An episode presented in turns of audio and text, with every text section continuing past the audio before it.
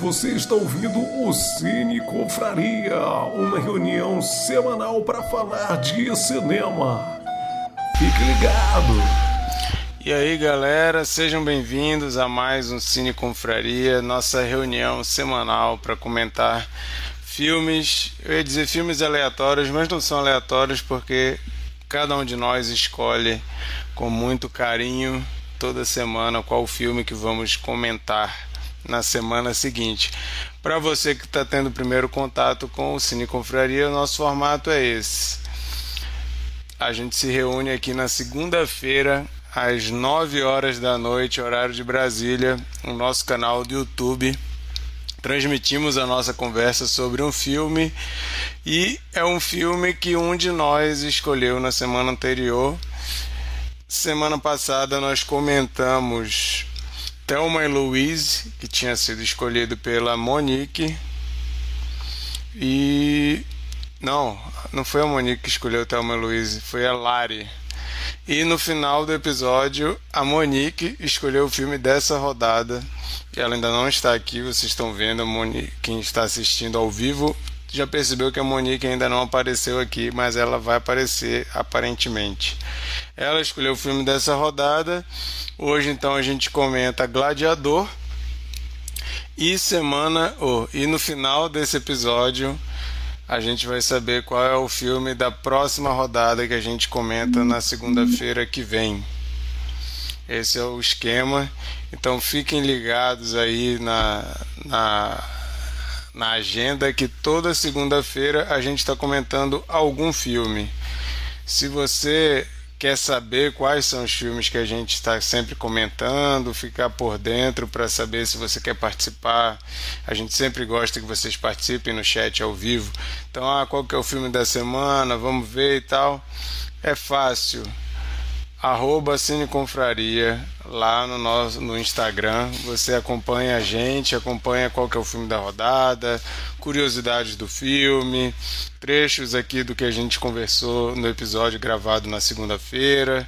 A gente avisa quando vira podcast e você já pode achar no seu, no seu agregador aí de podcast, na sua plataforma de streaming.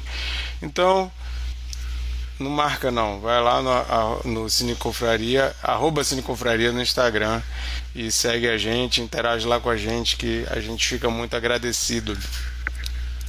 É, também acha a gente lá no YouTube, também é facinho. Se você escrever lá Cineconfraria Livecast, você acha a gente com certeza. E lá você consegue não só ouvir a gente, mas ver nossas carinhas bonitas também você consegue perceber quem do, quem do grupo aqui está bebendo durante a fala. Então você pensa assim: ah, talvez ele tenha falado isso porque ele está fora de si. Aí você olha lá, será que ele estava bebendo? Ou você acha que alguém está falando nada com nada? Se você estiver assistindo o vídeo, você pode ver que a pessoa está pescando, ela está meio que dormindo, meio acordada. Então pode ser que a pessoa esteja naquele estado de delírio pré-sono, né? Então isso tudo você consegue perceber se você estiver assistindo. Mas o que a gente gosta mesmo é que vocês. Uma conversa de bar. Exatamente. E, e, o que a gente gosta mesmo é que vocês participem ao vivo com a gente no YouTube, comentando. A gente sempre lê os comentários, mesmo que a gente discorde ou que a gente não entenda, a gente lê os comentários. E a gente gosta de saber também nos comentários se vocês concordam ou não com a gente, com o que a gente está falando. Então é uma forma de você participar do Cine Confraria ao vivo com a gente. É... Hoje a gente tem aqui para você que só está ouvindo. Você que só está ouvindo e não está assistindo, nós temos hoje Bernardo, Lari, Micael Sheila e eu, Marquito. A Monique acabou de mandar mensagem aqui, por isso que eu dei uma parada de falar aqui rapidinho que chegou a mensagem dela que ela está resolvendo um problema, mas que ela vai entrar. Então, daqui a pouco Monique aparece por aí também. É... E hoje a gente está comentando o filme Gladiador, esse dos novos clássicos, né? Que ele não é tão velho assim. Para quem já tem mais de 30 anos não acha que é um filme velho, né? A gente pensa assim, ah, 2000 é um filme novo. para quem nasceu, sei lá, depois do ano 2000 e já consegue conversar sobre cinema, acha Gladiador um filme velho. E sempre que algum novinho fala que Gladiador ou qualquer outro filme do ano 2000 é velho, faz a gente se sentir bastante velho. Mas Gladiador eu posso considerar que é um filme semi-velho, talvez. O Tiago Cabeça já apareceu aqui no chat e já tá falando que Gladiador é filme velho, sim, tipo As Branquelas. Bom, e a gente vai comentar Gladiador.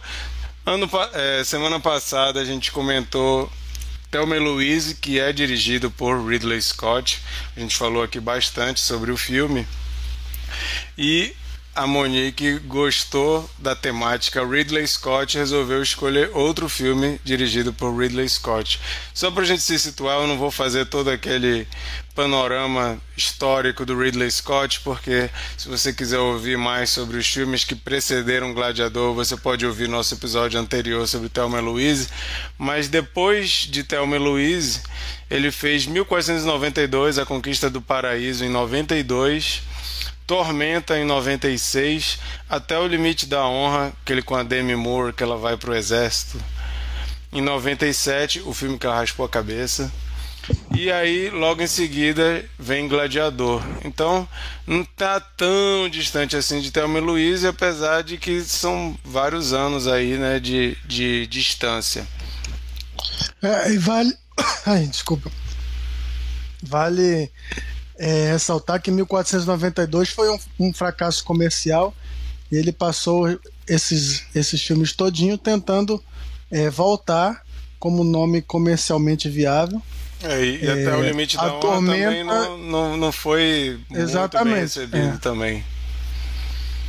E só, só conseguiria com Gladiador mesmo. Verdade. O Ridley Scott ele tem uma carreira meio assim, né? Ele tem uns filmes assim que são considerados clássicos, icônicos e tem uns que a gente meio que fala, ah, ok.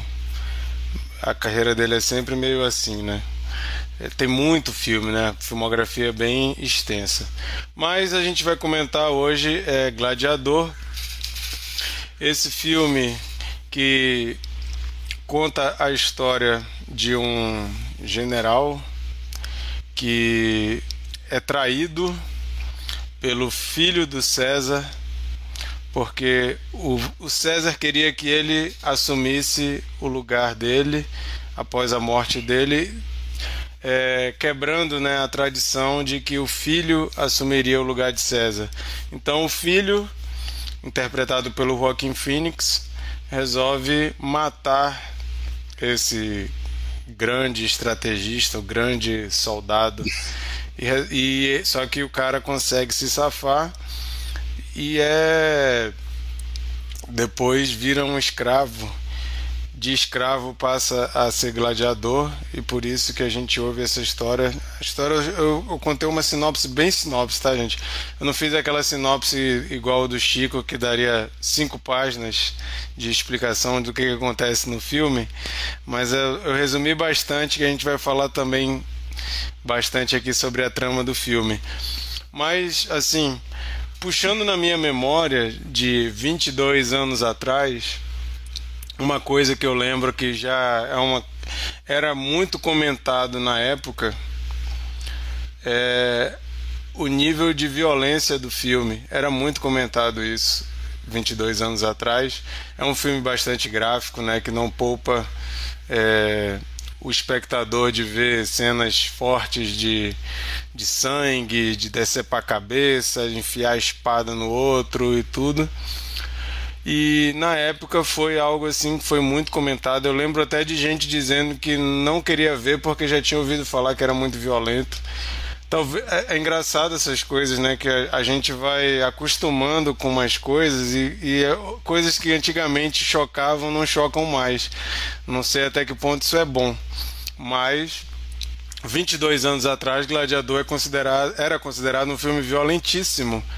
E hoje eu vendo, eu não achei ele tão violento assim. Não sei se eu que fiquei muito calejado aí, mas uma coisa é certa. Ridley Scott ele deixa bem explícito que é violento e que o povo se deleita com aquela violência, né? Tem muitas cenas de violência extrema e aí filma a galera, a galera tá. Ah, isso é! Uh, a galera vibrando, né? Isso eu acho que é uma coisa que a gente tem que ver se o, o fato da violência não está incomodando mais 22 anos depois, não nos, não nos existe, não nos. Eita, travei aqui. Não, não está fazendo com que a gente se torne esses espectadores que está empolgado com a violência e tudo mais. Mas ok, é um Pô, filme, Marquito, né? Mas não é aquela pilha de pessoas mortas e os urubus em cima comendo? Não, né? não é, é forte. É, é forte, mas assim. Eu acho que é a quantidade de filme de terror bem gore que eu vejo que eu acho que me calejou um pouco. Mas é, isso é uma coisa que de cara, revendo o filme, eu percebi, eu, caramba, esse filme era considerado muito violento. E a gente teve assim, né? Acho que é importante a gente pensar na trajetória dos filmes, de como as coisas mudam e como as coisas que chocavam antigamente não chocam mais, por causa dessa construção né, do cinema que vai a gente vai criando novas perspectivas e, e, e pense, per, percebendo as cenas de forma diferente, mas é muito importante a gente pensar nessa escada, né? nessa, nessa trajetória até chegar. Esse ano nós temos um grande filme que é extremamente violento e foi comentado bastante, que é o The Northman, lá, o Homem do Norte e as cenas de ação de Homem do Norte, que são muito violentas, são muito mais violentas que Gladiador. Mas para que a gente pudesse ter cenas como do Homem do Norte, nós precisamos ter Gladiador 22 anos atrás. Só essa introduçãozinha aí que eu queria fazer, porque apesar do filme não ser só um filme de ação com cenas de, de violência, isso é só uma parte da história, é um filme de drama, né? É um drama mas a violência era uma das coisas mais comentadas, pelo menos na minha memória de 22 anos atrás. Mas eu vou chamar aí o Bernardo para puxar o papo. Bernardo, fala aí pra gente é, se tu conseguiu rever, se tu tá só com a lembrança de quando tu viu a primeira vez, se o impacto foi diferente ou não. Fala aí pra gente um pouco. Estamos ouvindo? Estamos. Ótimo. É, então, Marquito falou aí algo que eu também percebi. Esse, essa, o, o, filme de fato ele é, ele não, não, é que ele não seja violento, mas ele era considerado de fato é, é, extremamente gráfico, né? E a gente foi se acostumando com isso. Eu acho que eu acho que o cinema tem ficado mais mais é, tem perdido um pouco desse pudor a gente vê vários filmes que, que não tem mais essa, esse problema em mostrar, sabe? E, enfim, se é, se é bom, se isso é ruim, eu não sei dizer. Mas, falando de Gladiador, é, eu acho que, que tem um contexto ali, de fato, na, na, na história, aquela violência toda, para mostrar como, a, como a, a bizarrice daquele de, daquele aquele show, né? É, é, aquilo lá era o pão e o circo, literalmente pão, né? Tem até a cena da, da galera jogando pão lá para para plateia e tal. É, e, e, enfim, bem, o filme para mim ele é um filme, ele, ele é, é, eu não tinha, eu tinha lembrança do filme, eu lembrava da história, lembrava de basicamente tudo. É, mas para mim ele continua sendo um filme bastante divertido. É um filme que é que que ele não tem muito compromisso, né, com a, com a questão de história e tal. E eu também confesso que eu assisto sem, sem esperar muito compromisso. Eu acho que ele, ele existe um fundo ali de alguns personagens que, que, tal, que, que existiram e tal, mas eu acho que eles não têm, não têm um compromisso histórico de ser tudo certinho. É... Mas para mim ele é isso, é um filme para se divertir, cara. Eu, eu, eu, eu é, pensando em, em, outros filmes do Ridley Scott, é, eu acho ele é um, eu acho que ele é um filme que, que falta um pouquinho de, de coisa, de, de profundidade talvez, de, de, de, de é, não sei, ele só ele está ali apenas é, contando uma história e, e, e, divertindo a gente.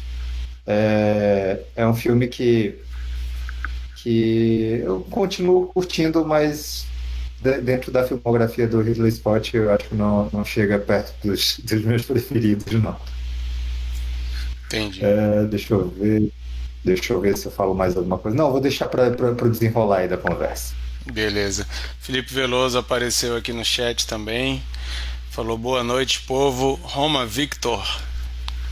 Seja bem-vindo aí, Felipe. Contamos com as suas participações sempre bem interessantes. É... Vou pedir para a Lari falar um pouco agora. Lari, como é que foi aí essa experiência?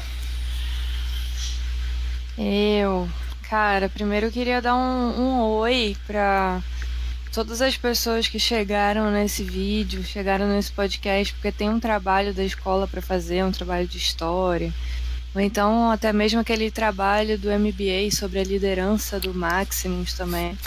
É você que está procurando um trabalho pronto na internet, chegou até aqui.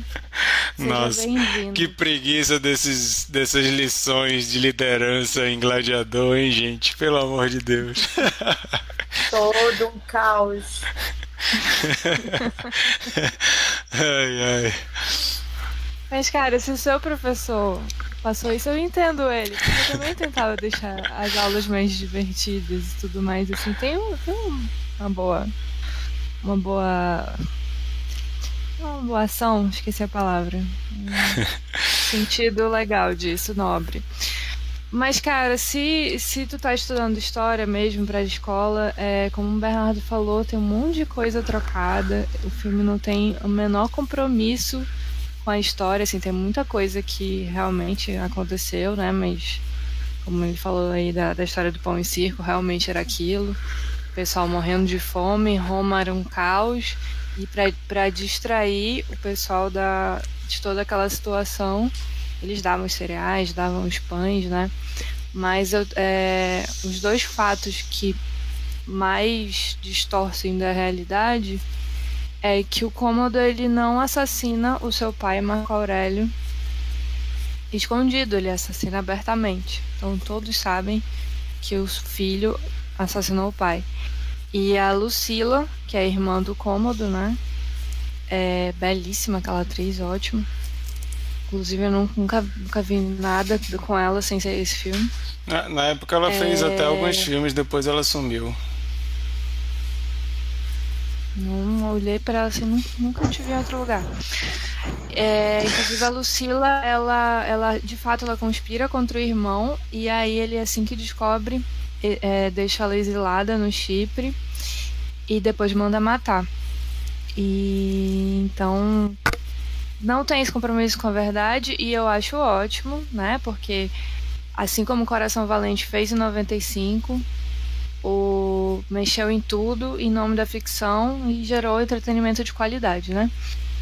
E e assim, né? Hoje em dia não tem mais rolado tanto filme sobre gladiador, mas esse é um gênero que já foi muito comum é, na época da, de ouro, né? De Hollywood, década de 50, década de 60.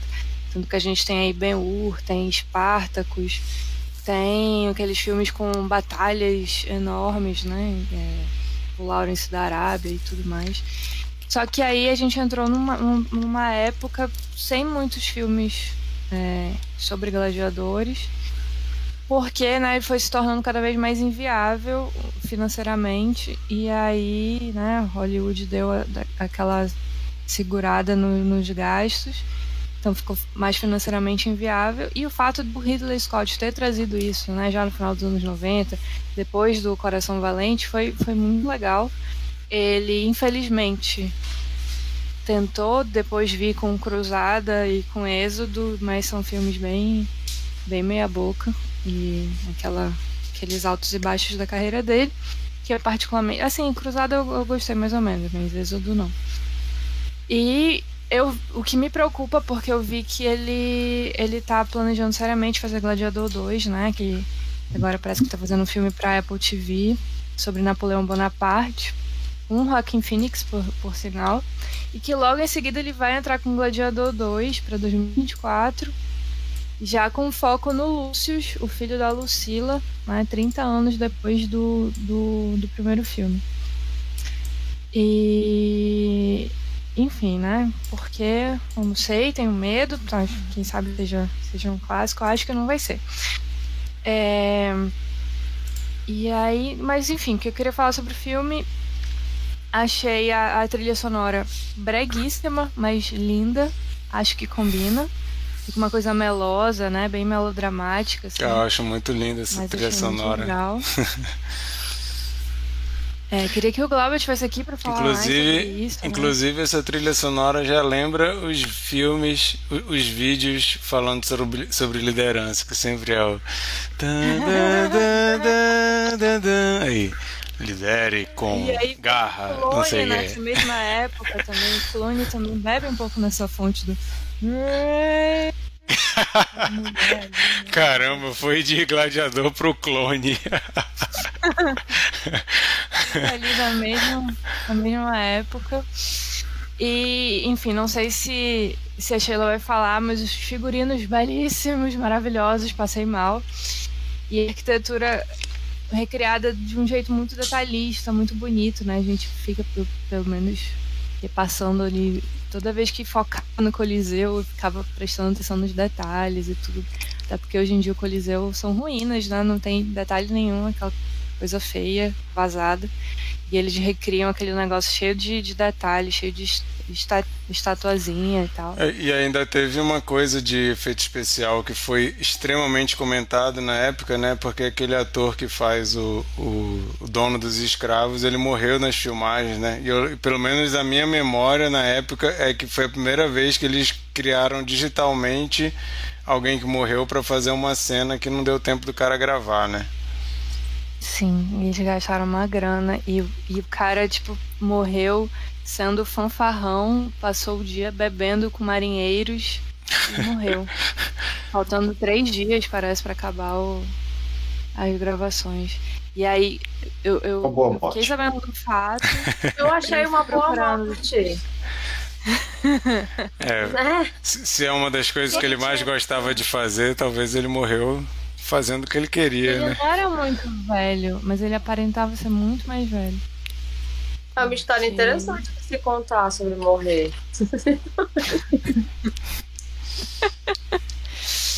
Mas eu, eu, sabia do fato e eu fiquei procurando assim, cara, será que essa cena é? Será que essa cena não é? Mas Eu também fiquei procurando. ele- Eu também fiquei. Será que é essa?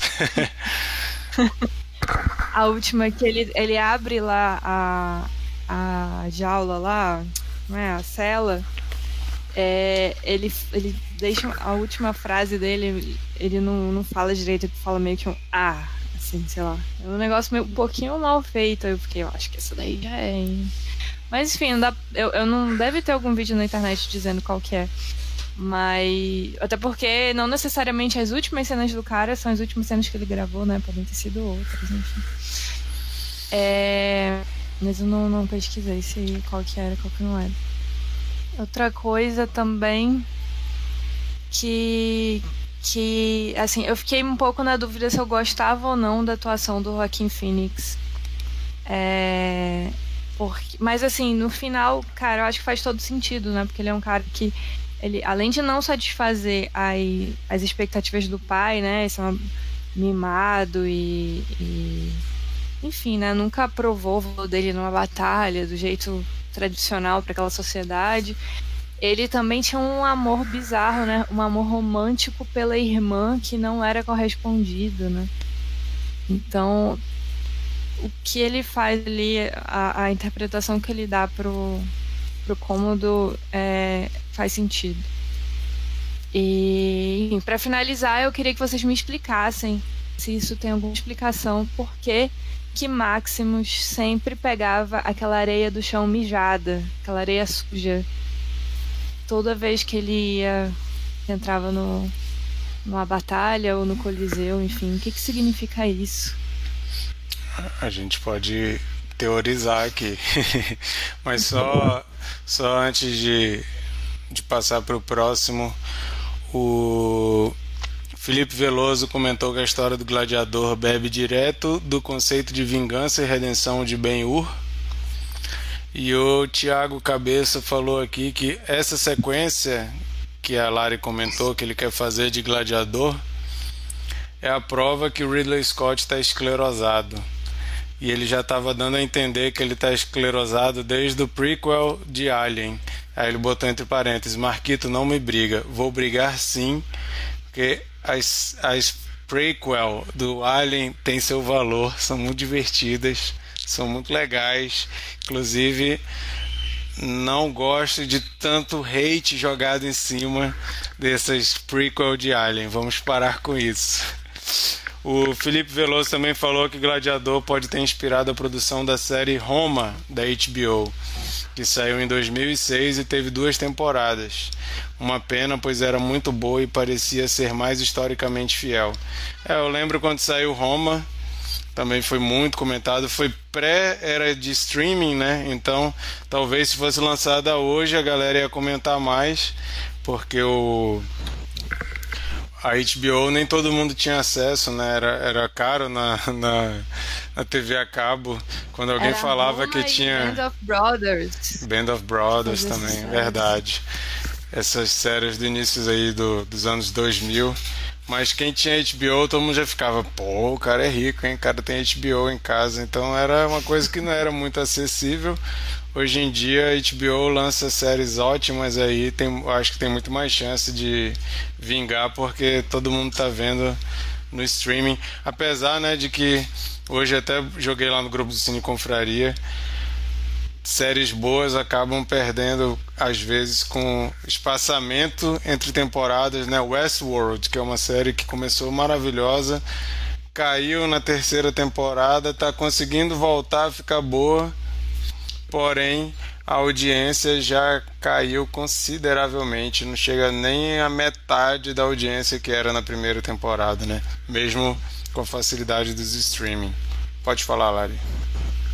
Só complementando, e tu falou de Roma, né? É, também tem 300, né? Que inclusive o Chico confundiu o de Butler com o Russell Crowe em determinado momento do filme. Assim, ele ficou, como é que tá o de Butler hoje em dia? Deixa eu ver. Não, amor, esse é o Russell Crowe. Então, de tão parecidos são os personagens desses dois filmes. É, o, o... Eu acho que ele confundiu também as duas frases icônicas, né? Que o Maximus fala And my sign, unleash hell. E o Gerard Butler fala But tonight we dine in hell. Aí ele confundiu isso aí. Pô, adorei, eu adorei essa. Essa daí tem que ir pro Instagram. Essa aí tem que ir pro Instagram para alavancar a nossa, nossas redes sociais. Bom, gente, é, vou chamar aí o Mikael para comentar e além dos teus comentários pode já começar falando o que que tu acha que é o ritual de pegar a areia do chão antes de começar a duelar. Ah, é uma referência óbvia pro ritual do jogador que pega o galinho de arruda e bota dentro da meia. Amigo, pausa, pausa técnica. Você pega esse seu óbvio aí, que ninguém sabia aqui, tá? Então, ó, ó. Não, eu tô Mas ele tá brincando. zoando, ele tá zoando. Rituais, rituais de jogadores. É, eu não sei. É, é, outra coisa assim, além, além de, da terra que a, que a, a Lari comentou, é a mão passando pela, pelas plantações de trigo, né? Que é, é Lembra- icônico também. É, o- é a- acho que é o que é o que leva, transporta ele de volta para casa, né? É tipo Ao aquele passado, elo. né? Toda vez Aquela- que ele le- quer Isso. pensar no, aí ele lembra daquela cena. Exatamente. E é uma coisa que fica na minha cabeça, assim. É, além das cenas é, na arena, eu sempre lembro dessa cena nos campos de trigo. Que é o oposto, né? É cenas de, de, de batalha campal né, na arena, mas tem essas cenas. E super Calmas. dava pra entrar assim, aquela música Sob as nossas cabeças o sol. Ia combinar perfeitamente. Eu não sei o que comentar depois das intervenções da Lari. Ai, ai. Vai, se recomponha. Bom, é, Gladiador é um filme é, bem pessoal para mim. É, lembro do meu pai, Marquito vai lembrar disso. É, meu pai muito fã desse filme e ele comprou a trilha sonora. A gente ouvia muito lá em casa. A trilha sonora É. e o DVD também, a gente tinha o DVD. E, e o DVD e, e talvez um dos primeiros DVDs que lançaram lá que a gente tenha comprado. E até tinha um musical que a gente fazia na igreja que a gente utilizava a trilha sonora do filme. Então, assim, eu sempre falo em Gladiador, lembro do meu pai. E adoro essa trilha sonora do Hans Zimmer, acho que talvez seja o melhor trabalho dele, junto ali com a origem, talvez. E é sempre bom rever esse filme. É, ele tem muitas cenas é, memoráveis, né? É, falando tecnicamente, eu acho que tem também essa questão do design de produção, né? Que eu acho deslumbrante, assim, num, num, num, período ainda que se, se não, não, não, não, tinha integrado totalmente né, a questão tecnológica dos designers, né? Não, não, não sei, não, não assisti os making off para ver, mas acho que não, acho que em 2000 ainda fazia-se muito, muito cenário, né? E filme que realmente reavivou nessa essa, essa questão dos filmes épicos, né? De, de como é que chama? Espada e sandálias, né? E é, só, só não ganhou né, o, a trilha sonora e o design de produção por causa do Tigre e o Dragão, né? Que foi outro fenômeno da época. É, Impressionante. que, que era impressionante mesmo. E Russell Crowe, eu acho, talvez estava no auge da carreira dele, né? Tava pensando aqui na sequência de trabalhos dele, assim, Los Angeles Cidade Proibida, O Informante, é, Gladiador e Uma Mente Brilhante, é o auge, né? E ele ganhou o Oscar por esse filme, né? Não sei se, se ele deveria ganhar o Oscar por esse filme. Eu tava vendo até aqui os concorrentes, acho que o Ed Harris, que fez o filme do Pollock, era o meu favorito. Né? Mas ele acabou ganhando por Gladiador e não por Uma Mente Brilhante, que talvez eu acho que ele poderia ter ganho.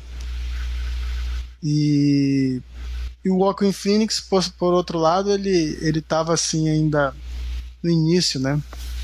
Nessa época ele ainda era conhecido como o irmão do River Phoenix. É, hoje em dia é um aposto totalmente dispensável. É... Enfim, acho que concordo bastante com o que vocês disseram. Acho que o principal problema do filme é realmente a questão histórica, né? De, de ter alterado, né? Significativamente, porque se você altera é, uma coisa ou outra, né? Não, não, não tem muita é, peso na, na no, no, quando você vê o todo. Eu acho que é, não tem problema, né? Mas talvez. É, Mas talvez se tivesse detalhes. só colocado o disclaimer lá no começo, inspirado e não baseado, já tirava esse, É. essa coisa aí. Que hoje em dia é o que fazem, né? Quando é inspirado, mas a pessoa tem liberdades poéticas aí.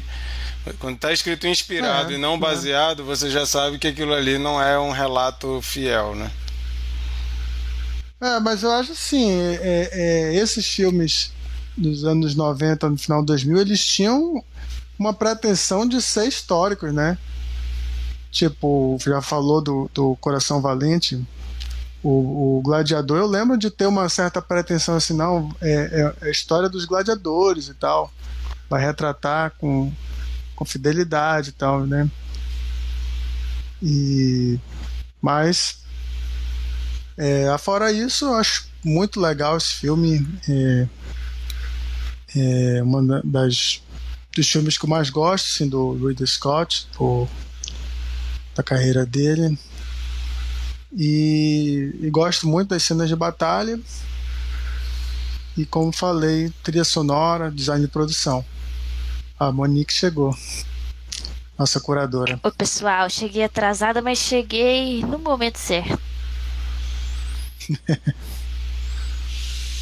E, enfim, é, como eu falei, é um filme até pessoal para mim. Eu sempre lembro com bastante carinho.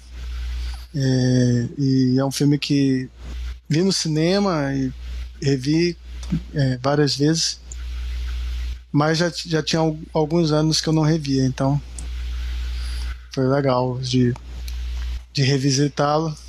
Embora tenha visto a, a versão estendida, né? Que logo de cara o Will Scott avisa: olha, essa versão não é a minha versão. Ou seja, é caça-níquel total, né? Porque não é nem Director's Cut, é uma versão. Eles cataram as cenas deletadas e botaram, né? O, o diretor não queria colocar a cena e eles foram e botaram, mesmo assim. Legal. É, o Felipe Veloso comentou aqui que a história de vingança do filme também lembra o Conde de Monte Cristo e até termina com um duelo. Boa lembrança mesmo. É verdade. Um grande épico aí também. Clássico, né, da literatura. Já foi adaptado algumas vezes para o cinema. É uma coisa que que eu acho muito legal que eu reparei nessa revisão que eu só tinha eu acho que eu só tinha visto esse filme quando eu vi no cinema 22 anos atrás né? E fui rever agora. Apesar da temática ter todo esse que do cinema clássico de uma história épica que é contada como uma história clássica histórica o filme ele ele tem alguns elementos bem modernos assim que eu acho que encaixa de forma interessante aquelas. Principalmente o, a cena que faz a transição do período dele depois da traição para quando vai recomeçar a história dele tem umas tomadas com umas cores diferentes e a cabeça dele vai como se estivesse é, é, levitando assim andando no, no campo e vai tendo uns cortes diferentões a trilha muda fica um negócio é muito interessante porque não é um, um, um não é um, um, estilo adotado durante o filme, mas ele marca ali a transição de dois uhum. períodos do filme, com uma coisa que é totalmente diferente do resto do filme e para mim não fica esquisito como se estivesse fora do lugar, porque essa transição, né? É esse momento de ó, contei isso aqui, você tá vendo a história dele até aqui, agora vai tudo mudar e vai ter aquela transição pronto, começa a outra parte. E além disso, é, as cenas de, de batalha também, né? Que a gente pega esses filmes clássicos de, de duelos e tudo mais. Você, quando pega um filme muito antigo e é um filme de ação, e voltando para aquilo que eu falei no começo, quando a gente vai caminhando na história do cinema, é muito difícil você ver um filme de ação hoje com o tipo de ação que era feito, sei lá, nos anos 50, nos anos 60. É muito parado para os padrões de hoje. Você vê um filme de, de espionagem, um sci-fi até dos anos 60, 50, é totalmente diferente do que o que a gente está acostumado hoje. E esse filme ele vai e traz o, o a modernidade da, das possibilidades do filme de ação dos anos 2000 para uma batalha clássica, né? Então, se você compara a batalha de Ben-Hur, por exemplo, com a batalha de Gladiador, é desleal, né? Porque você não tinha a tecnologia que você tem nos anos 2000. Então, é muito legal, acho muito imersivo, acho que é um grande feito desse filme ele mostrar a ação que a gente sempre quis ver Quer dizer, eu sempre quis ver até desses clássicos que não dava para mostrar e a gente vê. Então é câmera na mão, é coisa tremendo e aquela coisa dinâmica e tal, e a briga, o couro comendo e a câmera tá muito louca ali no meio, coisa que não era possível antigamente, né? Então, e, e inclusive a parte de CG também que o Mikael falou que muita coisa era cenário ainda, porém tem coisas ali que foram inseridas digitalmente, como a cena dos tigres ali. O tigre não estava soltão lá no meio, né? Aquilo ali tudo é, tem muita coisa de inserção que foi feito depois e cara, maravilhoso assim. Então você, além da parte que é bem, bem, é, digamos assim, é, clássica a parte do drama, de traição e tudo mais, que eu gosto muito, acho que faz muito bem. Você ainda tem a possibilidade de ver essas cenas de ação que a gente nunca conseguiu ver antes com a tecnologia dos anos 2000 e que eleva assim muito para um nível muito alto a, o tipo de, de ação que a gente espera a partir de Gladiador desses filmes épicos de vingança, de duelos e tudo mais. É, e, e eu acho que a fotografia ela foi muito mais influenciada pelo resgate do soldado Ryan do que esses épicos Espartacos, né, Ben-Hur. É, e, e Principalmente aquela primeira cena, né? E o Resgate do Soldado Ryan é um que. Ele é de 99, né? 98. 98. E ele é um filme que também é o que a galera ficou, meu Deus, é muito violento, é muito gráfico causou o mesmo impacto que o Gladiador causou na época, né? De gente, inclusive, dizendo que não ia ver porque era muito violento. A gente já viu isso no Resgate do uhum. Soldado Ryan e a gente vai ver no Gladiador. Realmente essa, essa tendência de ser mais gráfico, de mostrar, não, isso aqui é para chocar mesmo, né? A gente falou do Coração Valente, também é um filme violento, mas não é tão gráfico quanto esses, né? Mas eu vou chamar a Sheila aí para falar um pouco. Sheila. um negocinho. Pode falar. Oi, deixa eu só falar uma paradinha. É, não, eu vi uma fofoca também que o Russell Crowe e outros atores também odia, odiaram o, as frases de efeito do roteiro e principalmente porque ela, o roteiro é, era mudado em cima da hora, os caras que decorar fala na, no set mesmo e, e que o Russell Crowe disse no acesso de raiva que o roteiro era um lixo, mas ele era um, um ator tão foda que ele ia transformar aquilo numa coisa boa. ele se arrepende um pouco disso, né? A autoestima aí elevadíssima. Ah, só, só pra. Vocês já viram, né, que eu gosto muito do filme, já elogiei pra caramba aqui. Mas pra não dizer que eu não falei mal de nada, tem uma cena que eu acho maravilhosa, que é o último duelo dos dois antagonistas. E bicho, tem uma coisa que tem lá que não se faz mais em filme, que eu fiquei assim, caramba, não acredito que tinha isso nessa cena. Eles vão pra porrada com o soco e tem os barulhinhos. Push, push, push, push. Aí, pô, cara, ninguém bota mais esses sons, essa sonoplastia de push, push. Não põe mais isso em cena de luta, cara. Mas nos anos 2000 ainda, ainda podia, né? Ninguém reclamou disso na época, hoje em dia isso aí não dá. As, cenas, as outras cenas lá do duelo com espada, para mim continua impecável, mas quando vai pro soco, botar um push, aí já atrapalha. Mas vai lá, Sheila. Oi, gente. Antes de entrar, eu tive uma pré-reunião com o Marquito. Eu falei, Marquito, não revi o filme, vi o filme há muito tempo, não lembro de nada. Não tenho condição de dar nota, nem Olha, falar e ainda, e ainda bem que tu me relembrou disso, porque eu já tinha esquecido que tu me falou isso. Aí ele me falou pra falar alguma coisa, e aí eu falei, o quê? Eu esqueci completamente. Não, mas pra, pra não ficar sem falar nada, entreter o pessoal do, que vai ouvir como podcast, ela, a Monique chegou ainda há pouco, trouxe o Yoda com ela o Bin. pra quem não tá vendo, o cachorrinho da Monique é o próprio Yoda. Esse é o Yoda. Iodíssimo. Mas, cara, só que eu lembrei, só que eu acho que não é isso. Eu vou tirar uma, uma dúvida aí com o povo das curiosidades pop. Eu não lembro se foi na época, eu acho que não bate a data, mas alguma coisa aconteceu talvez inspirada nesse filme. Houve um comercial bem bem milionário. Ah, a Monique vai me ajudar.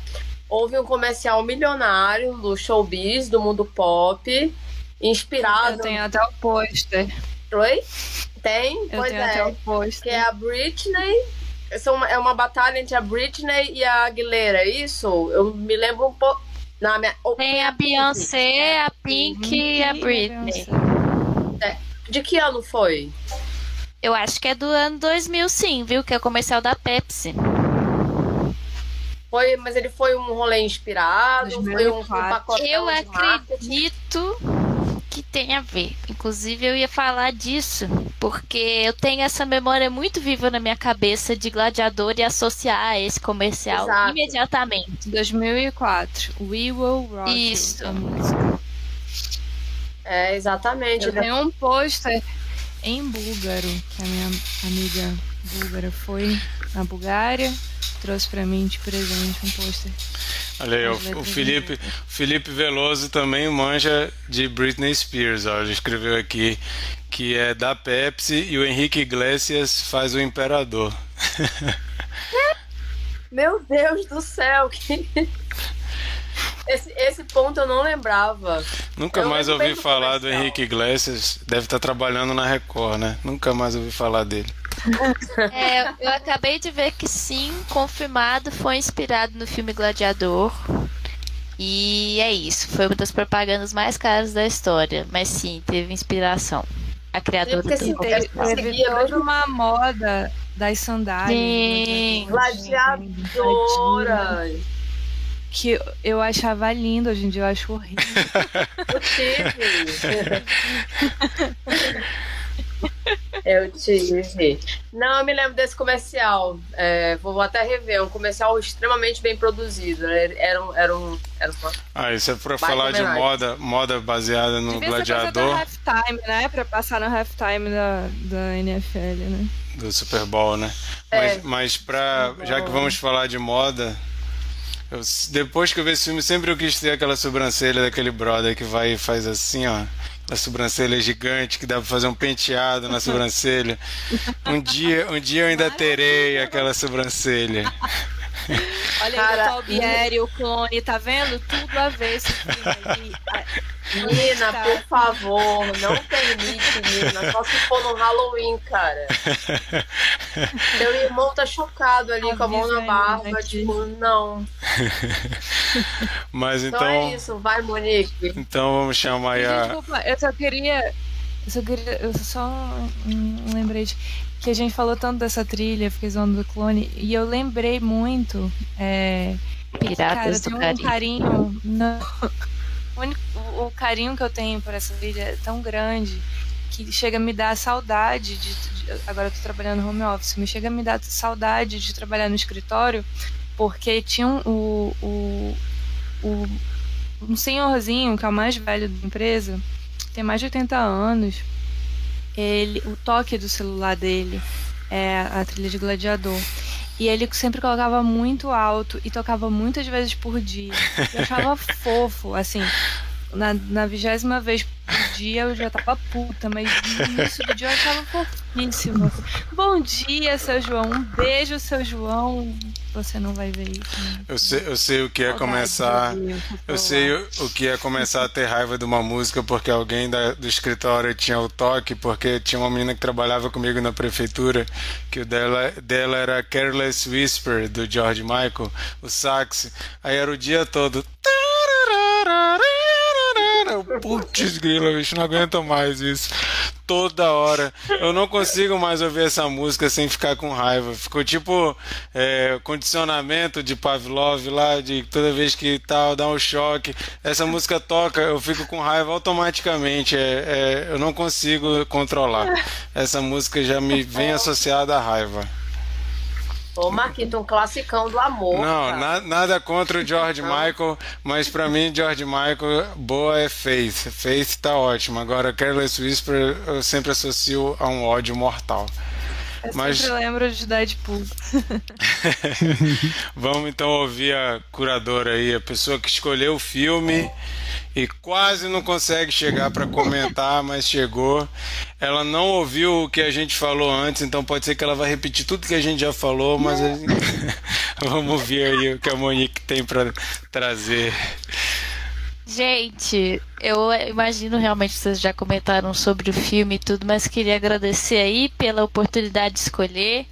Esse é um filme que completa 22 anos, né, esse ano e muito atual. Eu acho que ele é sim um clássico por ser essa superprodução que graças a Deus foi um dos filmes que eu revi, que eu amava na minha adolescência e infância, que eu não me decepcionei, ao contrário de muitos eu costumo rever e é uma sensação péssima, porque o filme nunca é aquilo que a gente lembra, né? Mas esse sim, eu revi ele domingo e me deu essa nostalgia dos anos 2000, de como se eu estivesse vendo ele pela primeira vez de novo. E aí, eu só queria comentar algumas curiosidades que. É, por exemplo, do filme, né? Eu- até anotei aqui algumas coisas, mas eu vou passar. Só é, são curiosidades mesmo, tem nada a ver com ficha técnica. Mas, por exemplo, o Oliver Reed, que é o rapaz, o senhor que faz. Eu não sei se vocês já comentaram isso, tá? O Oliver Reed é o cara que faz o dono dos escravos, né? O senhor lá que tem a barba branca e tudo, né? O ator. Aconteceu antes de concluir as gravações, então eles tiveram que terminar. essa a gente, essa a gente já comentou, velho. Tá vendo? Não tem como. Mas aí eu só queria falar do negócio da trilha sonora, que eu sim também amo. Ela é muito marcada na minha vida quando eu escuto, tipo, classicaço, né? Mas ela me lembra. Eu tava vendo ela de novo domingo e eu falei pro Gabriel assim, cara, isso aí tá muito Piratas do Caribe. Tem uma parte ali que é muito Piratas do Caribe. E ele tá assim, não, não tem nada a ver. Aí eu dei uma pesquisa no Google assim, Piratas do Caribe, Gladiador, trilha sonora. E uma enxurrada de pessoas no Reddit, no YouTube, fazendo comparação. Então eu fiquei feliz que eu não fui a única pessoa. Se você quiser também ver a similaridade, é só pesquisar lá, trilha sonora. Piratas do Caribe, Gladiador, tem sim um, um negócio. E aí, curiosidade. Provavelmente realmente tem alguma coisa da mesma melodia, porque é o mesmo compositor, né? O Hans Zimmer faz tanto Piratas Caribe, se eu não me engano, quanto do Gladiador. Então, rolou ali um reuso, talvez, do próprio artista. Não sei, não posso afirmar, não tenho certeza disso. Outra coisa que eu ia falar da trilha é que eu só queria fazer um adendo para o Bispo de Macedo, que simplesmente massacrou a trilha sonora de Gladiador da Igreja Universal, porque por muito tempo a música tema do Gladiador foi usada em igrejas evangélicas enquanto o pastor pregava, principalmente nessas igrejas Enquanto pregar, Sim. Nas propagandas da Universal na televisão passava muito a trilha sonora do Gladiador e o cara falando em cima. E eu tenho essa memória muito viva porque meu avô é da Universal e às vezes ele manda uns vídeos e ainda tem a música do Gladiador e eu fico assim. Para tudo, parem. Simplesmente parem. Não usem isso, por favor. Ou façam isso. Ai, ai. E aí, por último, Provavelmente vocês já falaram também, né? Eu escutei falar da cena do tigre por alto, eu acho isso fantástico, porque até revendo é difícil de notar aonde é que, né, o, assim, o CGI é muito imperceptível na minha visão. Dá até entender que estava ali mesmo, os tigres, né? Muito legal isso. Não sei se vocês falaram também que no lugar da Connie Nielsen era pra ser Jennifer Lopez. Vocês falaram disso? Eu vou contar essa curiosidade. Sério? Vou contar essa curiosidade de ter E uma eu história. enaltecendo a diva encontraria mais. né? Exatamente, tá vendo? Todos os nossos episódios se ligam, gente. Então, escutem todos. Mas o que, que aconteceu? A J-Lo fez o, o teste pro papel da Lucila, que é, na verdade, quem gravou acabou foi, foi a Connie Nielsen. Só que o anel que a, que a Lucila usa, né, no Gladiador, a personagem, na verdade foi encontrada pela J-Lo em uma loja de antiguidades. E esse anel tem mais de dois mil anos. Então, é, na verdade foi encontrado pela Connie Nielsen. A J-Lo fez o teste, não passou, e aí a Connie Nielsen passou por isso, porque ela era muito fascinada pela história antiga de Roma. E ela, ela inclusive no filme foi consultada para saber se os detalhes históricos estavam precisos, porque por mais que não é exatamente uma história real ali, né? Esse imperador não existiu no caso do Maximus, né? O gladiador não existiu, mas o Ridley Scott também fez uma pesquisa extensa sobre a história de Roma para tentar deixar todos os detalhes o mais accurate possível, mais fiel. Por mais que tem muita coisa que é errada ali no filme, retratado né, de Roma e tudo, tem muita coisa, muita mesmo, que a gente pode levar em consideração que é muito fiel. E eu achei isso muito legal, porque teve esse papel mesmo de falar assim, o que, que é legal, real, não misturar coisa grego com romano, que é com, grego com romano, exatamente, que acontece muito, né? Às vezes a gente está vendo uma, esses filmes de época assim, da Grécia Antiga ou de Roma e é tudo misturado, não tem nenhum contexto histórico. E esse filme fez um ótimo trabalho com isso. E, por fim, vocês sabiam que o Mel Gibson, o Hugh Jackman e o Antônio Bandeiras também foi considerado para o papel do gladiador? Não sei se vocês falaram disso aqui, talvez sim. Não, Não, não também não, comentaram. sabia. Sim, e aí o Russell Crowe só aceitou devido à insistência do diretor de O Infiltrado, que é o Michael Mann. Então, o Russell Crowe, na O verdade. informante, né? É, isso. O, o Michael Mann insistiu pro Russell Crowe ser o cara. Não sei por que isso. E um australiano ainda, né? Deve ter tomado um banho de creme bronzeador ficar daquela cor. Sim. E aí, é, quando o Russell Crowe é, gravou o Informante, ele engordou 40 quilos. E aí eu acho que foram meses depois que ele começou a, a gravar Gladiador, ele precisou perder esses 40 quilos. Enquanto ele estava na Austrália, ele ficou um tempo na fazenda dele lá fazendo essa dieta de perda de peso. Momento fofoca, né? Mas o Michael Mann era muito fã, é muito fã também do Ridley Scott. Então tem uma ligação aí desses dois filmes de certa forma. E a, a Lari falou, né, das alterações do roteiro. Realmente teve esse bafafá, isso aconteceu, não é só fofoquinha de alta. Essas alterações irritaram realmente muito os atores. E o Ridley Scott tava cagando e andando pra essas alterações, ele só queria que saísse. E acho que é isso que eu tinha falado. Vocês provavelmente já falaram tudo. Eu sou muito fã, eu gosto desse filme. Rever as atuações foi muito bom. Porque eu não lembrava que no, no, no filme o Joaquin Phoenix estava tão gordo. Tipo assim, fofinho. Porque ele é muito magro, né? Mas ele estava muito novo e muito mais cheinho. E eu não lembrava disso. Eu lembrava tanto de raiva que eu tinha dele também, nesse personagem. Pô, mas na cena dele sem camisa lutando, ele tá. Não, ele tá, malhado legal. ele tá malhado forte, não é gordo. Eu falei errado, ele tá muito forte, porque hoje a gente tem isso na cabeça, que o Joaquim Phoenix é um cara magro, mas assim, tipo, mas né, recluso e tal, mas não, nesse filme ele tá bem Não, não. fortinho mesmo, o No, dele. no, no filme que eu, no filme que eu indiquei aqui, aquele Come On, Come On, Hum. ele tá barrigudinho, ele não tá magro não. Ele não, é- Ah, ele é? não é mais Já é magro não. Ele já é um. Ei, ei, porque quem, quem não fui eu que, Olhando que- pra ele tava de maquiagem. Sim. não fui eu que recomendei Camon Camon, o Marquito tá querendo pegar meu Ah, eu crédito. acho que foi Eu, uma. eu não, eu não indiquei não? Se, se eu não indiquei aqui, eu indiquei em outro lugar. Pô, bicho. Aí, aí eu acho já palhaçada, porque não é só indicar, você fica escrevendo tem que. é, em 320 caracteres escrevendo, o cara vem dizer. Não, não. limita. Não, já. Ele limita Na verdade, eu já, eu já percebi a confusão. Pode até indicar dois filmes hoje, viu? Não, eu já, eu já percebi a confusão. É porque o Mikael indicou na dica da semana dele aqui, mas eu já tinha indicado esse filme quando ele entrou no catálogo do, do, do Prime. Eu indiquei no Twitter, foi só no Twitter que eu indiquei. Por isso que eu falei que eu indiquei. Não, não menti, eu indiquei em outro lugar. Ai, meu Deus. Mas é verdade. Pois é, eu ficava olhando pro olho do Ele usa. Phoenix Ele não usa. cheio de sombra roxa, só pode. Sim, mas ele usa, ele usa maquiagem. Ele usa lápis de olho, uma sombra também. Eu sempre reparei isso nesse filme. E, ai, gente, é um filme muito lindo, né? Eu gosto muito. Levou um, milhão de prêmios aí.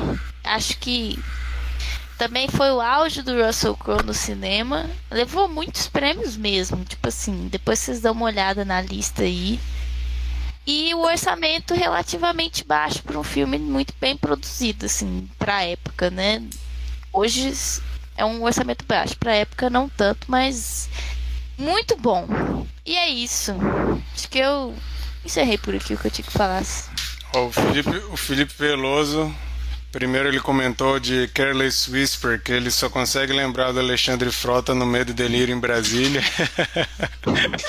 e o... Medo e Delícia! Medo e Delícia. e o...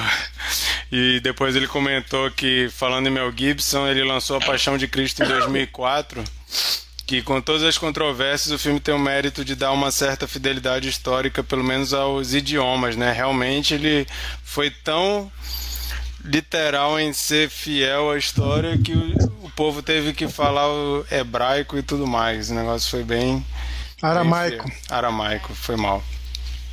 É... Vamos então para uma rodada de cena favorita do filme e nota.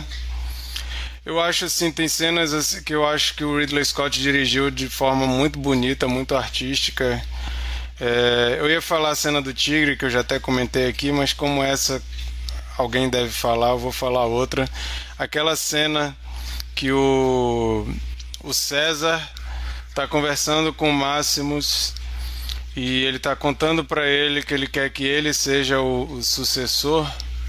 Eu acho aquela cena muito bem dirigida Marco Aurélio, né? O Marco Aurélio. Marco Aurélio. Aquela cena muito bem dirigida e tem aquele busto do Marco Aurélio ali com uma luz mó doida e tal. E eles vão conversando e a câmera vai indo para aquele para aquela estátua e tal. Eu, achei aquela, eu acho aquela cena muito bem feita e ela meio que dá o tom ali, né? Logo em seguida entra o cômodo para conversar e descobre que ele não vai ser o César. Então aquela cena eu acho muito bem feita. É, a direção dela é muito bonita. Eu vou escolher essa cena para ser a minha cena preferida e a minha nota é nota 9.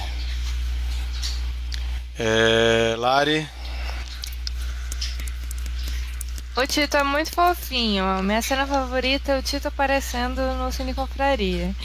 A, a minha cena favorita é, é aquela do, do cômodo contando a história pro, pro sobrinho, e aí chega a irmã dele, a, Lu, a Lucila, né?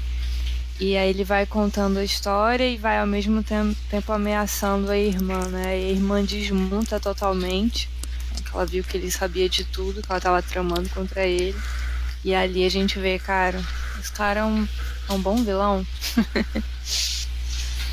a minha nota. Oito. Beleza. É, Monique.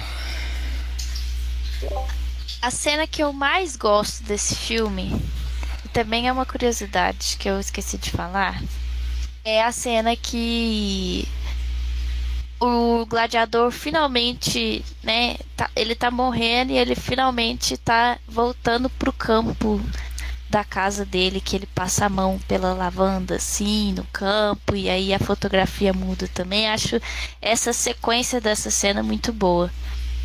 E a, a curiosidade que eu ia falar isso é porque é nessa cena, né, que tem o Maximus passando a mão pelo trigo que, e essa lavanda assim, ela não foi gravada com a mão do Russell Crowe, foi gravada pelo dublê dele, que era o Stuart Clark.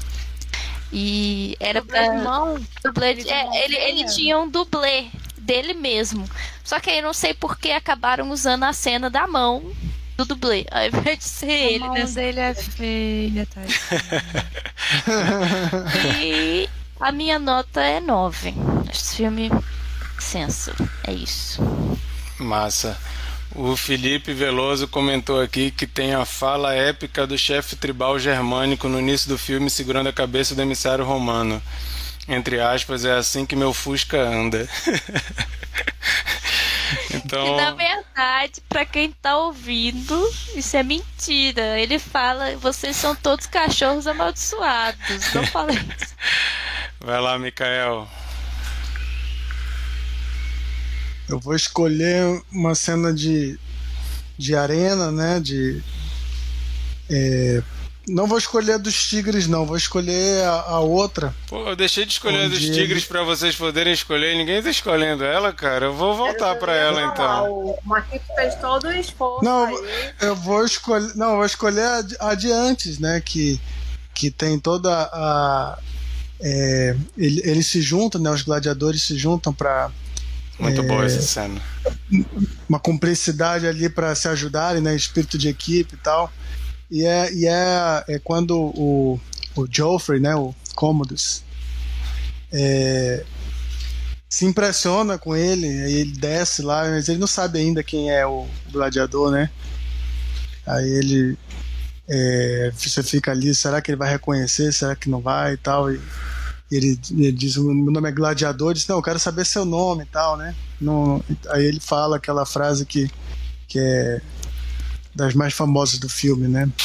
Eu sou Máximos Décimos, o pai de um filho assassinado, marido de uma esposa assassinada, e eu terei minha vingança, se não nessa vida, na próxima. né? Toda essa sequência aí, então, e a minha nota vai ser 8. Massa. Bernardo. Eu vou empatar com, com o Mikael. Acho que essa Putz, cena tinha tudo. Essa, essa cena tinha tudo pra ser brega, mas eu, eu acho ela sensacional. vocês são. Vocês são todos Eu- não. unidos. Eu Por acho favor, que alguém Marquinhos, vai ter que ficar com a cena do tigre. Para coroar esse momento, para coroar esse momento, Marquito, por favor, faça a interpretação do, do Russell Crowe nessa cena. Qual Igual você pô? fez o Unleashed Hell. Não, I am essa- Maximus Decimus Meridius. é, você fez o Unleashed Hell tão bem. Você, Essa eu não ensaiei, eu só ensaiei a do Unleash Hell. Essa aí tu, tu já mandou bem, tu já mandou bem aí. No... oh, bicho. E a nota, Bernardo? Também empatado Então, com minha o nota é... Não, minha nota é 7. Beleza. É, a Sheila disse que não vai dar nota porque ela não conseguiu rever o filme. Então essas foram as nossas notas. Vocês que estão aí assistindo ao vivo e comentando podem dizer a nota de vocês também, que a gente lê aqui. Mas esses foram nossos comentários sobre Gladiador. Convidamos aí vocês a entrar lá no nosso post. Amanhã sai o nosso post com as notas que a gente deu do filme. A gente sempre coloca a nota do IMDB, a nota do Cine Confraria. Lógico que a do Cine Confraria é mais importante muito mais confiável, mas você pode ir lá e comentar no nosso post dizendo a nota que você dá também, que a gente fica feliz. Agora vamos para uma rodada de dicas da semana. Aquele momento que a gente traz aqui coisas que a gente consumiu de entretenimento, leu, ouviu, assistiu, jogou e a gente quer contribuir aí com vocês para vocês procurarem e quem sabe, né, gostar assim como nós gostamos. E eu vou chamar aí Sheila para começar com a dica da semana. Fala aí, Sheila. Oi, gente. Eu não vou dar como dica porque ainda tá em andamento, né? Pra quem tá acompanhando, HBO tá com. lança- lançou dois episódios da. da série que fala do caso do assassinato da Daniela Pérez. É, não consigo. Crime brutal, eu acho. Não consigo lembrar. Mas essa não é- Pacto. Não, não é Pacto É Brutal. pacto Ah. brutal. Pacto- Eu não vou indicar ainda, né? Porque ela tá em andamento, embora eu, tenha, eu esteja gostando. Tá, tu, um tá, tu tá micaelando de leve aí, né? A gente percebeu. É, psh, psh, Dá pra terminar. Então, um dos pontos que já surgiram ali é o que vai levar pra minha real dica, né, Micaelada, Micaelagem, que uma das coisas que mais tem me chamado a atenção é a performance da mídia, a performance da cobertura jornalística do caso ah, e seus, seus erros, né, seus, seus grandes erros. E aí eu vou indicar, pra quem não, não viu, acho que não sei nem se a gente já falou disso aqui, curta chamado Quem Matou Eloá, que é um, um crime bárbaro, um feminicídio bárbaro que aconteceu é, há algum tempo. E no caso, Curta aborda a responsabilidade da mídia nessa morte, né? É, culpabilizando erros de polícia, mas principalmente na, na mídia como atuante no crime, no cenário do crime, como talvez responsável por essa morte. E aí eu acho que é, faz um, uma dobradinha bem interessante. Eu creio que, que esse que essa série que está rolando deva andar muito por aí. Já deu uma pincelada sobre essa questão. Então, para quem quiser saber mais de casos é, de violência em que a mídia acabou atuando, acabou tendo participação, e a gente tem um caso bem recente aí, aí com a mulher. Oi? Eu só queria comentar sobre esse negócio da Eloá, que você tá falando da série da Daniela Pérez, uhum. eu não que eles chamaram a Sônia Abraão pra falar nessa série. Então, foi, enquanto a Sônia Abraão tava falando, eu falei, mano, você é muito cara de pau, né, moça? Mas enfim, e aí quem vê o documentário, quem vê o curta, vai entender porque que é um absurdo chamar a Sônia Abrão para falar sobre casos de violência e de morte. E aí, vou só reforçar. O que é que tu tá rindo, menina? Eu tô vendo a Larissa ali no canto. Isso é um absurdo. Eu tô rindo que é Eu achei, eu achei inacreditável a quantidade de revistas da época que, que iam falar do crime e colocavam Sim. cenas da novela.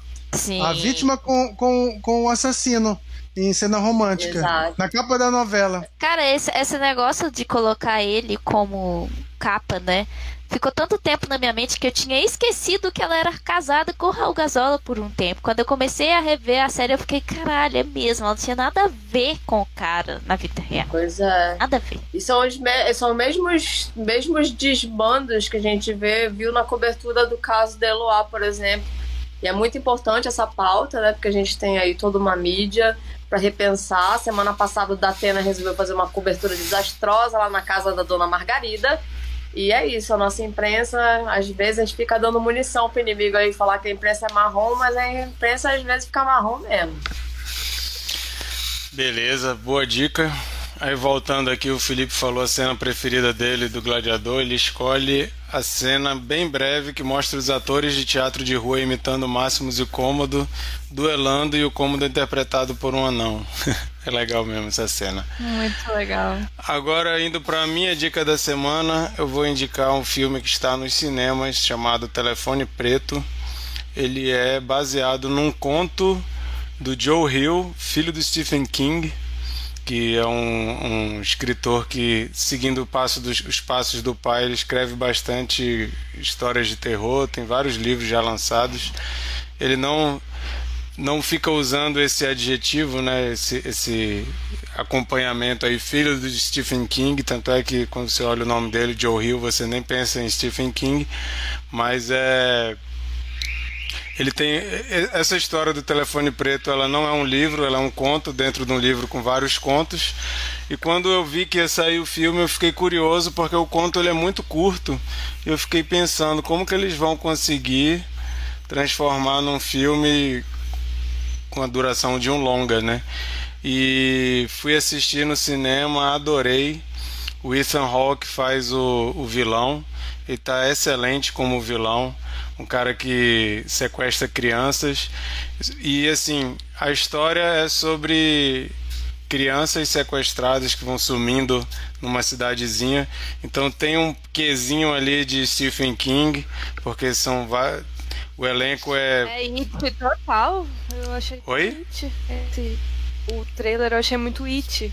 É, que o as trailer crianças. Eu confesso que achei mais assustador que o filme. Eu vi esse filme domingo também e é, eu gostei muito. Ele, ele, a trama é principalmente focada nas crianças. É, os atores mirins achei excelentes, principalmente os principais, o, o, garotinho e a garotinha que fazem irmão e irmã. E gostei muito, me diverti demais. É o tipo de filme que eu queria ter visto criança, porque eu gosto de terror que conta história de crianças, assim como It, adoro It, né? Já li o livro, vi todas as duas versões dos filmes, gosto pra caramba. E eu acho que são histórias que, quando você foca nas crianças, mexe um pouco com até essa coisa do terror que remete né, à infância, aos medos que a gente tinha. E essa Eu coisa do. que é apropriado pra criança, é isso? Eu acho. Eu gostava de ver terror quando era criança. E, e, é o tipo de coisa que remete muito àquele medo de quando é criança, né? De, do, do Homem do Saco, de tantos outros personagens aí que a gente tem. E nesse caso é o cara que sequestra as crianças, mas tem toda uma questão é, meio sobrenatural também, que é muito legal. E assim, eu, eu fui com muito receio, porque eu achei que eles iam ter que encher linguiça para caber num filme, uma história tão curtinha. E gostei demais. Com certeza está nos meus preferidos até agora, lançados em 2022. Apesar de que ele foi lançado no, no IMDB, ele está em 2021 porque ele foi lançado em festivais antes. Mas é um filme que pode ser considerado lançado em 2022. Até agora foi um dos que eu mais gostei de ter assistido. Essa é a minha dica: Telefone Preto, do diretor Scott Derrickson, está nos cinemas. Mas eu já. vou assistir porque a Monique disse que não dá medo. Não, não, é, não dá medo. Não, Por isso que eu vou assistir. tem, tem filme que não, de terror que não é de dar medo, né? Não precisa Ele, dar medo. ele é, o- é, quando só desse filme, pra falar pra quem tiver ouvindo, se tiver interesse, podem ir sem medo mesmo, porque ele tá classificado até como um horror em alguns lugares, mas eu diria que ele é mais um suspense. Eu acho que até elemento de terror é muito leve pra ser classificado como um terror. É, Ah, mas até isso é aí-. Isso aí, isso aí é uma discussão que vai longe, que você ficar querendo dizer É, o que, que pode ser colocado como terror e o que não pode ser colocado como terror. Olha, eu vou, eu vou, eu o, vou falar o que leque do terror, falou. o leque de terror, ele abraça desde os silêncios dos inocentes Sim, até, sim. sei lá, é, exorcista, coisas que não tem nada a Mas- ver uma coisa com a Mas, por outra. exemplo, eu gosto de filme pesado de terror. Aí quando acabou o Limite filme, isso, quando acabou o filme, eu falei com o Gabriel, nossa, que filminho leve, né? Muito legal, mas que historinha. Ele falou, você quer comparar que você gosta de slash? Você quer comparar com o filme que você viu lá pornô, que a menina tá fazendo pornô e mata todo mundo, passa em cima da cabeça da velha? Eu falei, ah, que tava esperando por isso, porque o Ethan Hawke fez uma chamada desse filme, falando que é o filme mais bizarro que ele já viu dos últimos tempos, Não, mais aí, aí, assustador. aí tá pegando uma propaganda errada. Tem nada a ver com isso. É uma história que, inclusive, pra mim dá pra criança ver. Com é um certeza. filme- é um filme- Com certeza. Um terrorzinho legal de ver, gostei. Educativo. Educativo para criança. Não falem com estranhos. Exatamente. O Felipe Veloso comentou que eu devo ter visto A Fortaleza no cinema e em casa. Cara, eu acho que eu não assisti, então eu nem entendi aí o- os emojis que tu colocou. Foi mal, mas eu não peguei a referência porque eu não assisti. Mas, Mikael, sua dica? Cara, eu não gosto de indicar série que não tá disponível em nenhum stream, né? Mas vai ter que ser o jeito dessa vez. Eu não tenho nenhuma outra dica pra engatilhar daqui. É, assim, acho que lá no início do Cine Confraria eu, eu recomendei é, uma série documental chamada Cursed Movies, que é da, de, um, de um stream americano de terror chamado Shudder. É, é, é é uma série que, que vai investigar a questão dos filmes amaldiçoados, né, como o título diz. Né? Então eles pegam Exorcista, Profecia, Poltergeist. É, e vão né, vendo tudo o que aconteceu nos bastidores que- e, e também é, depois dos filmes e vão, vão investigando item por item, né? Aí eu vi que tinha uma segunda temporada, disse, pô, legal, vou baixar então pra ver, já que não tem o Shudder aqui no Brasil. E baixei. É, é, e primeiro que o, o, o primeiro episódio era o Mágico de Oz, né? Então já achei uma, uma, uma boa é, saída assim. Assim, tava no filme de terror e ele pegou o Mágico de Oz pra mostrar. Não é só filme de terror que pode ter a fama de ser Eles amaldiçoado. botaram a cena E- do Umpa ele- Lumpa se enforcando. Botaram, Nossa, botaram. velho. Botaram, claro, lógico, né? E, e várias outras coisas que eu não sabia. O, o ator de, de, do Homem de Lata, o, o primeiro, é, ficou totalmente prejudicado a saúde dele com a maquiagem do, do, da tinta cinza. Ele não pôde nem fazer o filme, porque ele, ele ficou ferrado pra vida toda. Caramba! Tiveram que substituir ele. Enfim, é, é uma, uma nova maquiagem, temporada. Maquiagem continha Césio. Ela, não, o filme inteiro tinha coisas tóxicas pra saúde. Inclusive a cena da, da neve. Isso. Não é neve. Não, eles falam, é eles falam disso. Eles falam disso. E No falam também da e falam também da da Jude Garland, né, que como ela é, assim, ela era escrava dos estúdios, né? E isso ferrou a cabeça dela, assim, ela ela tinha que fazer as coisas que ela nem queria, mas ela tinha que fazer, obrigada por contrato. A dieta que ela fez pra esse filme é ridículo. Assista essa, essa Gente. imitação do Mikael é muito boa. Assista. Gente, minha tatuagem ganhou outro significado agora. E ela tá justamente surpresa. Mas aqui, se te consola, o meu filme número um da vida inteira é Mágico de Oz. Mas depois que eu soube mais velha o que aconteceu com o filme e com a Judy, eu ignoro. Eu tô bem chocada. É, não, é porque justamente ainda assim, pode falar que a tatuagem é Eleven. É verdade. Lógico que, que a, a temporada não é só Mágico de Oz, ou que só exemplificar, né? É, para dar aquele, aquela vontade de vocês verem. É, eles aumentaram a duração dos episódios, que eram bem curtinhos na primeira temporada, agora no segunda já são 45 minutos. E para quem gosta de cinema e controvérsias do cinema, é um prato cheio. Maravilha. Bernardo. E eu, é, primeiramente, quero só comentar que eu assisti um filme indicado por um confrade aqui, acho que foi o Marquitos, o Candyman novo. E, cara, fiquei surpreso, eu tava esperando uma bomba, eu, eu, eu gostei da roupagem que colocaram no filme. Achei bem interessante e vale a pena. Fiquem ligados aí nas dicas do confraria, que vai ser ótimo. E fiquem ligados na Nia da dica Costa. vai ser Ô, ô, Bernardo, teu áudio tá meio cortando todo aí. Agora travou, eu acho. Tá, Voltou. tá ouvindo agora?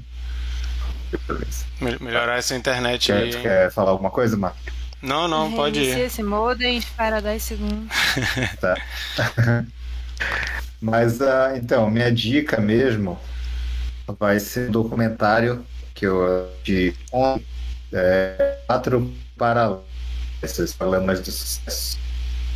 Repete É, o nome aí, Não, cara. não Repete o entendi, nome. não- não Repete o nome que entender. travou. O nome é Os Quatro Paralamas. Já foi dica aqui. Foi? Já foi dica aqui? Então eu vou reiterar a dica. Olha, nem sabia. Então, aí. Gente, mais uma, uma dica do Cine Compraria. Eu vou, vou repetir essa dica da, da, da Sheila. Pronto. Tá robótica, eu tô me- vendo. tá engraçado. Depois, É, depois me a tua- passa o teu. a tua internet tá, a tua internet tá sabotando aí tua dica, mas a gente entendeu que é o documentário Os Vai ser o. RT. Vai, dar- vai dar o- dar o RT na Sheila. Amigo, ele cheilou todo com essa internet. Uma coisa. Ele cheilou na internet, cheilou na dica. Porra, Bernardo. Monique, sua dica. Podre também. Mas eu acabei de. Eu liguei pra, pra, pra net antes de começar o Cine Compraria, ameaçando cancelar. Eles aumentaram a internet pra eu ficar mais com ele. Aí, ó, fica a dica, Bernardo. Não, Dica não da Lari. A dica da Lari é pro, pro Bernardo ligar pra net e ameaçar aí, cancelar se não melhorar. É direito do consumidor, pô. Tá certíssima. A minha dica vai ser exatamente um filme que eu vi tem um pouco tempo. Também estreou agora. Na verdade, aqui no Brasil lançou. Vai lançar amanhã? É. vai lançar amanhã. Então eu vou dar essa dica para vocês do futuro, porque ignorem a pirataria, não existe ainda, mas eu já vi, porque né, eu recebi o Pode esperar um dia. Espera um dia aí. Mas chama X, né? Em português é a marca da morte. Vai estrear é um amanhã no Brasil? É, 28 de julho. Mas no cinema, não, então é quinta-feira. É, é quinta-feira. Diz aqui no site, mas deve ter. Qual eu é vi o site? Por... Eu vi por outros meios, né? Mas no Google tá falando que ainda não lançou, não. Vai lançar já, no Brasil eu já dei, de julho. Eu já dei essa dica aqui também, Monique. Hoje a gente vai ter duas dicas então, redadas. Vou dar esse RT, porque ainda aproveitando, ó, tá saindo essa semana. Então só para relembrar vocês do lançamento. E é um ótimo filme, mas quem assistir saiba que vai ter um prequel que está já meio que em produção aí. Estou ansiosa. Então, X. É um filme muito pesado, slash, terror. Quem gosta, recomendo. Quem tem problema com morte, nudez, pênis, não veja. Quem gosta, pode ver. E aí? Quem gosta. Lari, sua dica. Cara, ontem tava eu e Chico atrás de um filme bobinho, levinho, comédia high school, negócio adolescente, assim. E aí a gente pegou o Rushmore pra assistir que a gente já não tinha assistido. É um dos primeiros filmes do Wes Anderson, o primeiro filme do Jason Schwartzman. E, cara, uma delicinha. Fechei meu domingo muito bem. Filme maravilhoso, muito legal, muito divertido. É, o Jason Schwartzman novinho é o personagem principal, né? Ele todo, todo nerdzinho de, das atividades extracurriculares. É, e ele me lembrou muito o meu personagem favorito é, de Umbrella Academy, que é o Five. Então acho que o Five bebeu muito aí nessa fonte do do Max Fischer, muito legal, recomendo muito. É, gosto muito do Wes Anderson, mas tem muito filme dele que tá voltando a ver. E espero conseguir marcar os meus, o meu checkbox do que tá faltando. Tem Bill Murray, tem. que mais? Enfim, o resumo é ele se apaixona pela professora dele e aí ele faz amizade com o pai de um colega dele de classe. E o pai dele é o Bill Murray, é um milionário excêntrico, bizarríssimo, super legal. E enquanto isso ele se apaixona pela professora dele, tenta já conquistar a professora e muitas aventuras acontecem. Esse filme é muito engraçado. Engraçado demais. Inclusive, se você gosta de Wes Anderson, procura aí nosso, episódio, nosso programa dessa temporada, da terceira temporada do Cine Confraria. Nós comentamos a Crônica Francesa, o último filme do Wes Anderson, que está no Star Plus. A gente recomenda aí vocês irem atrás também, que foi um bate-papo bem legal sobre. Também. Também está no Star Plus, é. Foi um papo bem legal sobre o Wes Anderson. O que foi, Mikael? Teu microfone tá para cima. Não, só sobre a dica da Monique. Segundo o site Filme B, né, melhor site sobre estreias no Brasil, calendário de estreias, é, o filme X, A Marca da Morte, vai estrear no dia 11 de agosto. Ainda falta um pouquinho. Então, eu e a Monique, nós estamos é, unidos né, nas dicas que vai dar trabalho aí pro pessoal se interessar. Beleza, então, gente, essas foram as nossas dicas. Depois comenta lá no nosso Instagram quando sair o post de dicas. Esse podcast não incentiva a pirataria. Não, não incentivamos. não, eu, eu, como boa cineasta, recebo acesso antes. Não, não vi por um meio ilegal. Não me chamem pra eu passar. Screeners, são os screeners da Monique. Exatamente. Inclusive, distribuidoras, se vocês quiserem que a gente assista os filmes antes de estrear para a gente falar sobre eles aqui, nós estamos à disposição, ok? Já fica essa dica aí para vocês também. É, essas foram nossas dicas. Quando sair o post, comentem lá, digam o que vocês acham, se vocês acham que é uma péssima dica, uma dica boa. E se quiserem contribuir também falando lá dicas pra gente, podem botar lá que a gente gosta bastante. Agora vamos para o filme da rodada. Três curadores que não vieram tiveram que pular, então a gente vai ter que voltar a lista para o começo e eu que vou escolher o filme da rodada.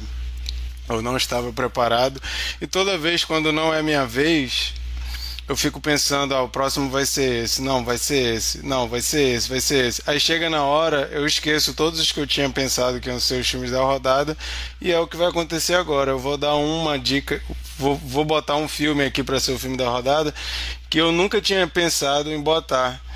E eu depois vou ficar com raiva porque os outros que eu pensei, eu vou lembrar, eu vou pensar, putz, não era esse, mas vai ser esse então.